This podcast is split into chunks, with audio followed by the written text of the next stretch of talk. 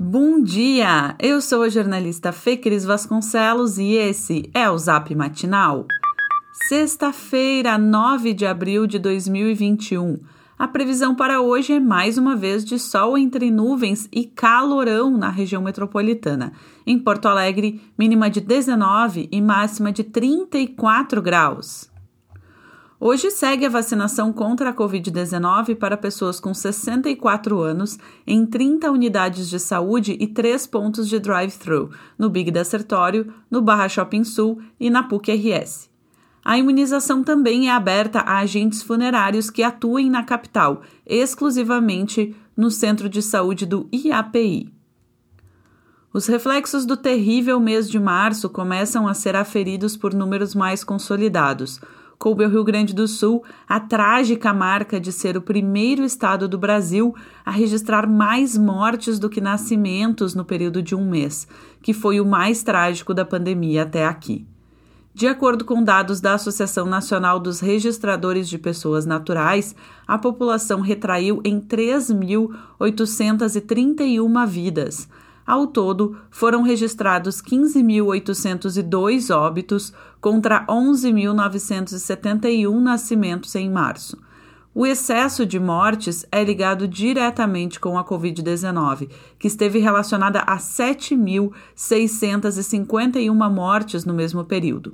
Atenção aqui: o coronavírus esteve presente em quase metade dos falecimentos no Rio Grande do Sul no mês passado.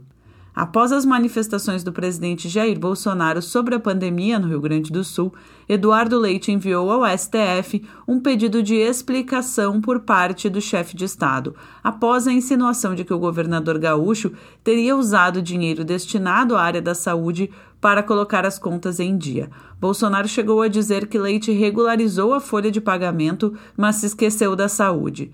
No entendimento da administração estadual, o presidente usou um discurso ambíguo para propagar o suposto uso irregular de verbas. A ação ainda cita o crime de difamação por parte do presidente. Em entrevista à Rádio Gaúcha, o chefe do executivo estadual afirmou que tenta criar as condições para a retomada das aulas presenciais. Leite mencionou que a falta de socialização entre as crianças pode afetar o seu desenvolvimento. Em sua primeira visita ao Rio Grande do Sul como ministro da Saúde, Marcelo Queiroga esteve em hospitais de Porto Alegre. Além de autorizar a abertura de 30 novos leitos de UTI em solo gaúcho, ele se pronunciou sobre a compra de vacinas por empresas e a suposta retenção de imunizantes, boato perpetuado pelo ministro Onyx Lorenzoni do DEM, e que envolveu o governador Eduardo Leite. Queiroga defendeu, sobretudo, o cumprimento da lei, ou seja, da fila organizada pelo Plano Nacional de Imunização.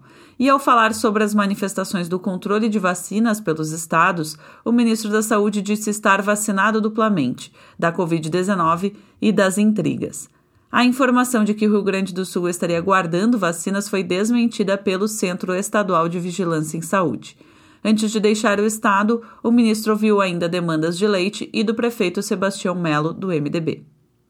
O prazo para aderir ao parcelamento do IPTU foi prorrogado em Porto Alegre até o dia 30 de abril. A Prefeitura busca, com a medida, a regularização espontânea, a fim de evitar novas entradas no cadastro de devedores e protesto. E hoje é dia de Roger Lerina aqui no Zap Matinal. Fala aí, Roger, qual a boa pro fim de? Olá, minha dica do Zap hoje é conferir o Festival Internacional de Cinema Fantástico de Porto Alegre. Nessa sexta-feira, o Fantaspoa começa sua 17ª edição. Será o segundo ano consecutivo que o evento, considerado o maior do gênero na América Latina, vai rolar em formato online e gratuito, oferecendo aos espectadores mais de 160 filmes de fantasia, horror, thriller e ficção científica oriundos de 40 países. A programação vai estar disponível na plataforma Worldlac Darkflix até o dia 18 de abril. Para ter acesso aos filmes, é só acessar o site www.urlac.com.br. Urlac é com W e com K, tá legal? Fazer o cadastro, que é gratuito, e clicar na aba Fantaspoa.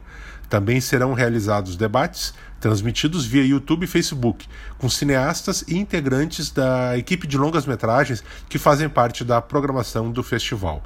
Então tá, né? A pedida é se ligar na programação do 17º Fantaspoa, ok? Quer saber tudo sobre arte e cultura? Então cola lá no meu site, que é rogerlerina.com. Aquele abraço, bom fim de, tchau, tchau.